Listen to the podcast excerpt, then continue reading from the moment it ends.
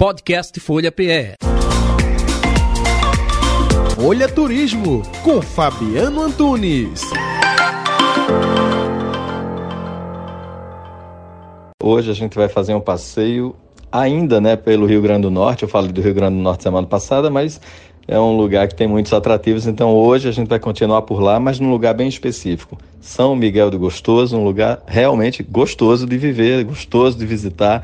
Fica a uma hora e meia de Natal. Eu fiz com o pessoal da Look Receptivos, né? E eles fazem esse passeio, olha só que bacana, várias vezes ao longo da semana, bate e volta. Então, se você não tiver com muito tempo, mas quiser conhecer São Miguel do Gostoso, dá para sair de Natal, né, onde normalmente as pessoas vão conhecer a capital do Rio Grande do Norte, e aí faz esse passeio saindo 8 e meia da manhã e voltando lá pelas 6 e meia da noite, é um passeio de bate-volta. Claro que não dá para você vivenciar né, o lugar tão, tão como a gente gostaria, mas sim dá para a gente conhecer aí para quem tem uma agenda mais apertada. Para quem não tem agenda muito apertada, aí eu já indico que a pessoa fique entre duas e três noites, pelo menos, para conhecer melhor São Miguel do Gostoso. Lá pertinho de São Miguel do Gostoso tem um marco zero da BR-101. Olha só que curioso. A BR, né, que corta o Brasil, nasce em Touros, no Rio Grande do Norte, e vai até Osório, no Rio Grande do Sul. São quase 4.800 quilômetros. Então tem esse marco zero. Para quem gosta dessas curiosidades, vale a pena passar lá e fazer uma fotinha. Né? Tourinhos é um dos passeios mais procurados por lá. Eu fiz com o pessoal da Leal Turismo. Eles pegam a gente no hotel por volta de uma hora da tarde depois a gente sai numa jardineira, que é um, um carro, né, que eles chamam jardineira, um, uma espécie de jipe, uma porta diferente ali, meio antiga. O carro é todo florido, com adesivo, né? Enfim, é bem bacana, o carro bem turístico.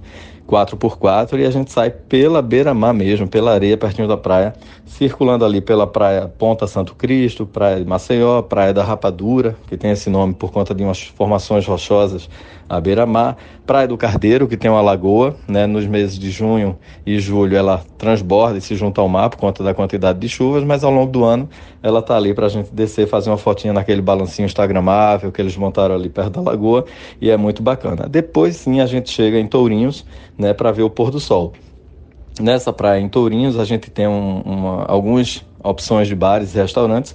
Dá tempo de comer um petisco, sobe uma falésiazinha muito pequenininha e ali sim a gente vê um pôr do sol lindo. O pessoal do kitesurf vai muito para esse destino, não à toa falam que lá é onde o vento faz a curva, tamanha né, é a importância desse lugar para quem pratica esse esporte, porque é um dos pontos do Brasil, então fica aí atento quem gosta de praticar esportes. A rua que se concentram os bares é a Rua da Xepa, mas existe um polo gastronômico ali, um point italiano sendo formado na avenida principal, que vale a pena a gente visitar também.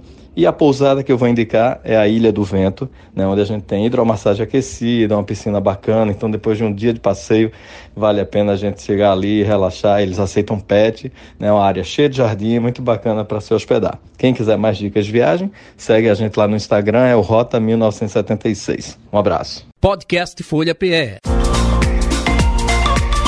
Folha Turismo com Fabiano Antunes.